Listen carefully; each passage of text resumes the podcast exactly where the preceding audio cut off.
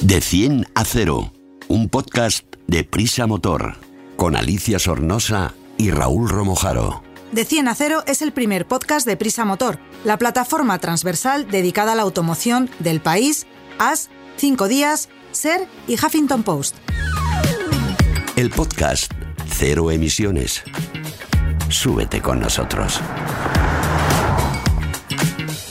Hola, bienvenidos una semana más de 100 a 0. Eh, evidentemente no soy Alicia Sornosa, por mi voz os habéis dado cuenta, que en estos momentos está en ruta en otro de sus viajes por ahí por el mundo. Así que lo siento por sus seguidores, soy un poco más feo que Alicia, evidentemente, pero vais a tener que conformaros con mi voz y con la del equipazo del motor que están aquí conmigo, en primer lugar y liderados por el gran Raúl Romojaro. ¿Qué tal Raúl? ¿Cómo estás? Uy, vienes con demasiadas ganas, Rubén. Bien, bien. Nada, hombre, eh, hay, que, hay, que, hay que hacer equipo de lo que somos un gran equipo de motor. Eh, por otro lado, tenemos también a Andrea Gil, que debuta hoy en estos micrófonos, nuestra nueva compañera, y que nos va a contar una cosa sobre eh, ITV, sanciones económicas y, y, cosas así. ¿Qué tal, Andrea? ¿Cómo estás? Bien, gracias por dejarme participar por primera vez. No, no, este yo no, ¿eh? aquí los jefes. participamos todos. Claro que sí, participamos todos. Y por último, y no por ello menos importante, Alfredo Rueda, que nos trae una prueba de un híbrido enchufable con grandísimos argumentos. Bien hallado, muy Alfredo. Peculiar, muy peculiar. Buena, buenas a todos y efectivamente, ¿no te pareces, Alicia? No solo la voz, sino la pinta. Lo que pasa que nuestros oyentes no te pueden ver, pero... tengo yo más barba, ¿no? Me parece. Sí, un poquito más, sí. Nos habíamos dado cuenta que no eras Alicia, ¿eh? que la echamos de menos, pero bueno. Y nada, y en este micrófono conduciendo el podcast que me ha tocado, más relevante, el podcast más relevante del motor en español, Rubén Pérez. Así que abrochaos en cinturones porque arrancamos. Más que tecnología, más que eficiencia, más que conducción, más que seguridad, más que un podcast de motor.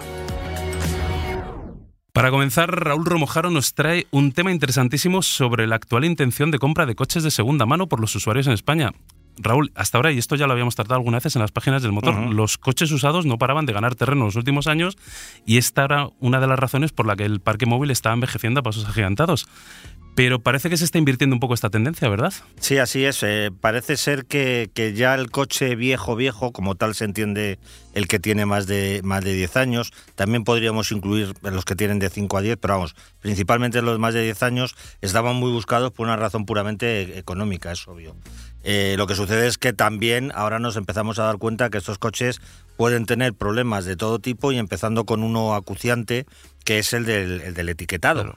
Eh, entonces hay gente, los que viven en las grandes ciudades que tienen zonas, zonas de bajas emisiones, pues empiezan a darse cuenta de que esa solución de compromiso pues ya no los sirve.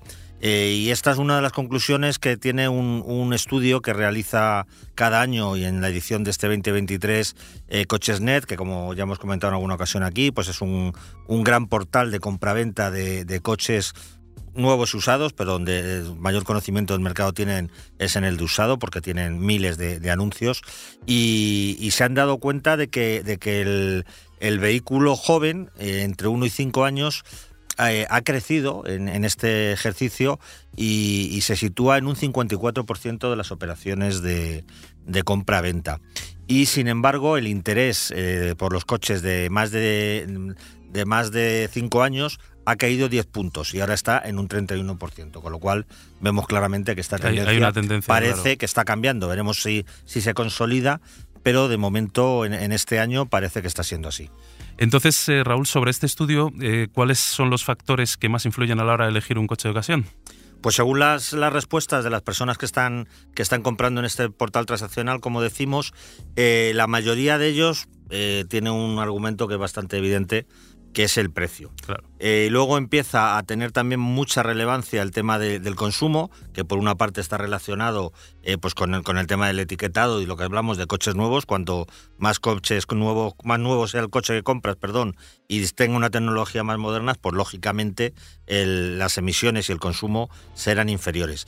Y luego a continuación, en el tercer lugar, está la comodidad, el confort que, ofrece este vehículo que se, que se compra y otros factores que señalan son la seguridad, también sigue siendo importante el tipo de combustible, o en este caso diríamos también la, tecnología, y el último, que, que, figura en, esta lista, pero que bueno, no es tan relevante como los anteriores, como vemos, es el rendimiento, la potencia, las prestaciones del, del, vehículo. Esto ha pasado a, un, a, un, a, una posición en la lista menos importante que quizá en, en anteriores ocasiones, porque como vemos, pues priman otros factores más funcionales, por así decirlo.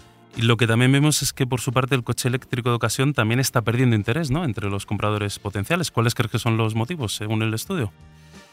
El, estudio afirma que 8 de cada 10 encuestados manifiestan que no tienen interés por el momento en comprarse un, coche sostenible. ¿no? Es incluso más que la encuesta que se realizó el año pasado, en el 2022. Y el motivo principal que, que, que mencionan es que tienen desconfianza con la tecnología de estos vehículos, eh, como que no consideran que sean suficientemente fiables todavía. El, por otro lado, aparece el que hemos comentado en tantas ocasiones aquí en este podcast, como es el de la, el de la autonomía, no tener la certeza de que va a cubrir las necesidades que tienes de, movilidad. Y luego otro que también es evidente, básicamente como vemos son los mismos que en el caso de un, de un coche nuevo, que es la, la, la imposibilidad de cargarlo en el domicilio o en el trabajo y también las dudas que genera la red de recarga pública. ¿no? Sigue existiendo bastante desconfianza, como, como vemos al, respecto, y, por eso es algo que, igual que ocurre, insisto, con los coches nuevos, pues está retrayendo a los potenciales compradores de decidirse por esta tecnología que sería la realmente necesaria para, para descarbonizar la circulación. Perfecto. Además hay, un dato también que apuntan ellos, eh, al final del estudio que a mí me ha sorprendido, que dicen que a igualdad de precio entre un coche de eléctrico y un coche de combustión, el, las personas, el 36% de las personas se decantarían eh, principalmente por un coche de combustión antes que por un eléctrico. Claro, es un poco por todo esto que estamos claro, comentando. Aunque sea en igualdad de precios y no lo puedes recargar, no te fías de la autonomía y crees que la tecnología pues todavía no te genera demasiada confianza, pues eh, incluso a igualdad de precio, como tú bien mencionas, pues yo me imagino que la gente prefiere no meterse en líos, esperar a ver cómo, cómo evoluciona todo esto y en ese momento pues tomar una decisión. Pero en definitiva lo que vemos, Rubén, es un poco que la tendencia está apuntando a, lo que vemos en general, ¿no? que es la necesidad de, en muchos casos, de un etiquetado eh, que te permita acceder a, tu ciudad, a tu trabajo, a tu, Ah, bueno, a tu domicilio no, porque en ese caso tendrías el acceso a visitar, a visitar centros urbanos con, en las estas poblaciones con más de 150.000 habitantes y luego que la desconfianza en el eléctrico se traslada del vehículo nuevo al usado y esto me temo que va a, va a tardar en cambiar de forma significativa. Pues perfecto, Raúl, millones de gracias por desgranarnos el estudio. Y ya sabemos, casi 7 de cada 10 conductores españoles prefieren, según este estudio, un vehículo de combustión a uno eléctrico, a igualdad de precio y si tuvieran que elegir. Explicamos fácil lo difícil. Pues continuamos en De 100 a 0 con una nueva problemática que va a traer cola. Si las multas y retiradas de puntos estaban contempladas en casi todos los artículos del Código de Circulación, ahora la patronal de las estaciones de ITV pide al gobierno que endurezcan más las sanciones contra los automovilistas. Hola de nuevo, Andrea. ¿Nuevas multas a la vista entonces? Pues eso parece, de momento es solo una petición, pero es bastante clara y digamos que es un poco el argumento central de lo que pide a ECA ITV al nuevo gobierno recién formado.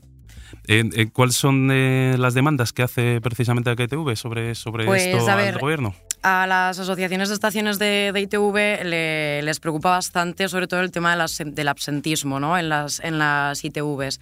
De hecho, es, un tema que sacan recurrentemente todos los años y con los datos de este 2022 en la mano dicen que un 34% de los vehículos que tendrían que haber acudido a renovar a la ITV no lo han hecho y es un dato que les preocupa bastante, sobre todo en términos de seguridad vial. Así que vamos a dejar claro que eh, la inspección técnica de vehículos es obligatoria. Eso que la gente tenga claro que a partir del cuarto año los vehículos nuevos y luego cada cada, eh, cada año, cada bueno, hay, vehículos incluso cada seis meses, ¿no? Los, los todoterrenos industriales. Exacto. el que no lo sepa más lo lleva ya estas No, pero ¿eh? bueno, que a lo mejor a lo mejor es verdad que por omisión mucha gente pues no, me compra un coche pero no sé cuándo tengo que pasar el TV, que, es obligatorio. hablando de coches viejos y antigüedades de más de 10 años, precisamente son los coches de más de 10 años los que la tienen que pasar anualmente.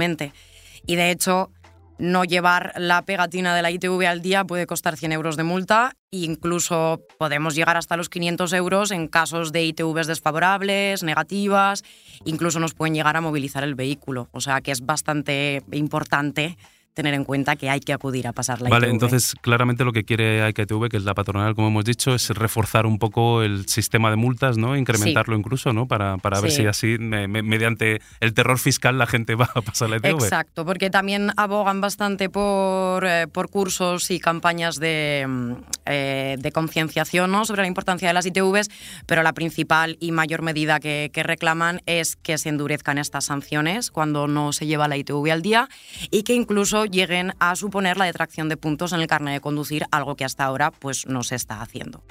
Bueno, lo que pasa es que quitarte puntos cuando vas, eh, que no vas a montar en el coche, bueno, bueno, Bueno. bueno, sí, bueno, vas a montar porque tienes que llevarlo, pero A ver, y por el momento el gobierno no ha dado respuesta alguna, entonces no sabemos en qué quedará este paquete de medidas que están solicitando desde las ITVs, pero ahí queda que piden un mayor rigor sancionatorio. hay una cosa que también llevan demandando tiempo, que creo que entra dentro de las nuevas demandas, que son lo de las famosas cámaras que controlan las zonas de bajas emisiones, ¿verdad? Exacto, esto no es una novedad, de hecho durante este año lo han repetido varias veces y el año pasado también. La cosa es que desde AECA solicitan que las cámaras que se utilizan para controlar los accesos a las zonas de emisiones bajas, como por ejemplo aquí en Madrid, se utilicen también para controlar que los vehículos eh, efectivamente tengan la ITV al día. Eh, lo que pasa es que aquí estaríamos hablando, estaríamos entrando en un terreno un poco pantanoso de competencias. Entonces no se sabe hasta qué punto esto verdaderamente puede hacerse realidad. Por una parte son los ayuntamientos, ¿no? Los dueños de esas cámaras, vamos a decir, Mm. y esto pertenecería más al Estado, ¿no? Eh, Entonces, claro. además, habría que cruzar la información de estas cámaras con los registros de vehículos. Bueno, es una idea, es cierto que podría ser bastante útil, pero está muy en el aire porque efectivamente a nivel legal no se ha aterrizado. Pues eh, nada, esperemos que no.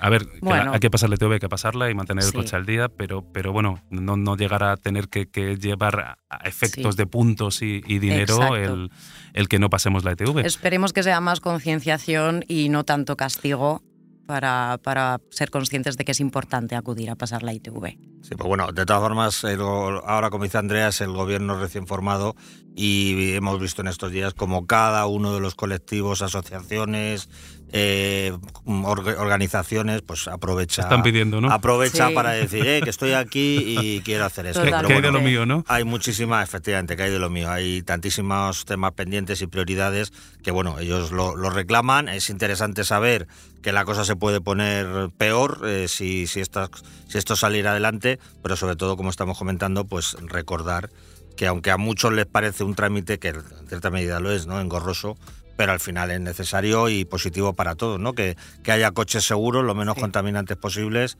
y que el parque móvil esté en unas condiciones que no tengamos que lamentarnos de otras cosas, ¿no? Conozco gente, y no es eh, de verdad no es una broma esto, que cuando va a pasar la ETV es como si fuera un examen final en la universidad. O sea, Sí. va nerviosísimo, lo prometo. sí, sí, ¿eh? gente que tiembla mucho cuando, cuando está esperando en la fila para, sí, sí. para entrar. Pero bueno, oye, que no, no, no duele menos que ir al dentista, también Exacto. es verdad. Eso ¿eh? es verdad, iremos viendo. Pues nada, muchas gracias Andrea, Gracias buen a trabajo. vosotros. Y continuamos. Te analizamos un vehículo en de 10 a 0. Saludamos otra vez a Alfredo Rueda. ¿Qué tal, Alfredo? Bien. Nos va a relatar tus, nos vas a relatar, mejor dicho, tus sensaciones sobre un modelo híbrido enchufable en la sección de 10 a 0. Por lo que más adelantado, este es uno de esos automóviles que puede ser de los más destacados del mercado ahora mismo y se trata del Mercedes-Benz clase C DE. Antes de nada, ¿qué significan estas siglas? Pues mira, sobre todo las últimas, las que has dicho DE, es diésel enchufable.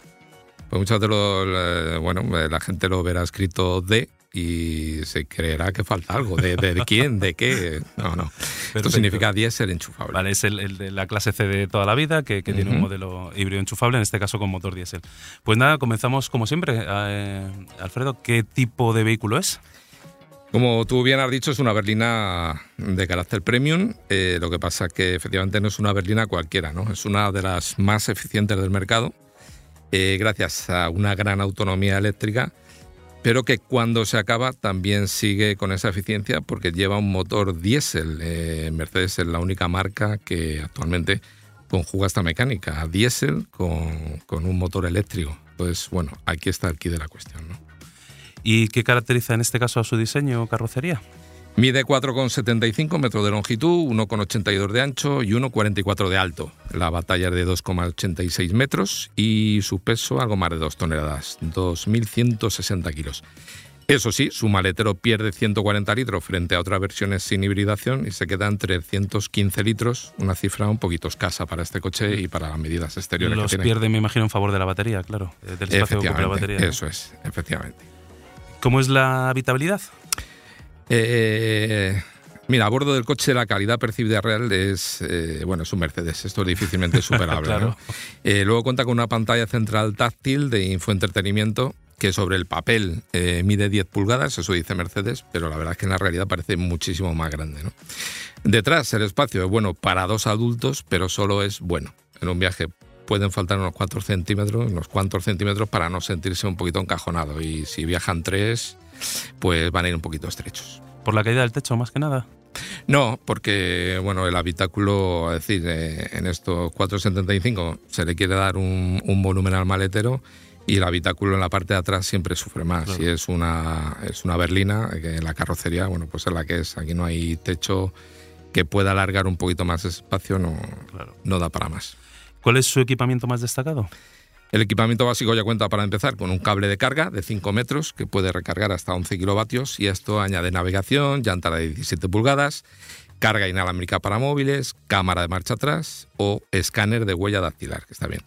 La verdad que, la verdad que es el nivel de acabados, eh, luego lo ves en su página web y no es nada fácil. ¿eh? El básico se llama Vanguard Advance, luego está la Vanguard Advance Plus y por 1936 euros extra, además está el acabado Style o la MG, o con tracción integral, por 2.500 euros más. O sea, es un, es un poco lío. La lista la compra, ¿no? Te compras el casi, coche casi. y luego vas, Sí, sí, vas sí. sumando. Oye, Ah, Alfredo, luego- que, perdona, ¿qué hace esto de la huella digital? ¿Para qué sirve? Pues sirve para entrar en un menú, bueno, pues para controlar un poco... Ah, vale, para que tú accedas a esa información y no pueda hacerlo otra persona, Eso a no ser que te corten el dedo. Exactamente. Vale, eso podría ser. En este caso te iba a preguntar qué motor lleva, pero mejor dicho, qué motores lleva. Efectivamente, lleva dos. El primero es un motor diésel, cuatro cilindros, dos litros, turbo y da 197 caballos. El segundo es ese motor eléctrico, el que hablamos, ofrece 129 caballos, que está dispuesto además dentro de la caja de cambios automática de 9 velocidades. En conjunto, es decir, motor eléctrico y de gasóleo ofrecen 313 caballos y 700 Nm. La batería tiene una capacidad bruta de 25,4 kilovatios hora, se puede cargar hasta 11 kilovatios en corriente alterna y a un máximo de 55 kilovatios en corriente continua. De esta forma pasaría de 0 al 80% de carga en poco más de 30 minutos. Si el enchufe es el de casa, es decir, normal de 3,2 kilovatios, pues la carga total seguirá unas 8 o 9 horas. Bueno. ¿Y sus prestaciones y consumos? A pesar de que pesa, pues eso, que te he comentado, do- más de 2 toneladas de peso, la verdad es que, que acelera más que bien, ¿no? Los primeros 100 kilómetros por hora los, los para en solo 6,2 segundos, para el crono bien. 6,2. Y esto significa una décima más lento que su hermano de gasolina, porque hay otro clase C híbrido enchufable de gasolina. Y alcanza una velocidad máxima muy similar a la de su hermano, de 243 kilómetros por hora. Lo más destacable, la autonomía eléctrica real de este coche, que es que se acerca mucho a la declarada, por lo que es bastante fácil superar los 70-80 kilómetros. Entonces, más de un cliente potencial, pues esto le puede suponer completar, poder La completar jornada su- diaria en- su en eléctrico, diario, claro. Efectivamente. Y una vez que se agota esto, pues el consumo de gasóleo pues está bastante bien también. En esta prueba ha rondado los 6, 6 litros y medio más o menos cada 100 Ah, bueno, eso son cifras muy clásicas de un diésel, Claro, claro. cifra de diésel, por eso la combinación es más que interesante.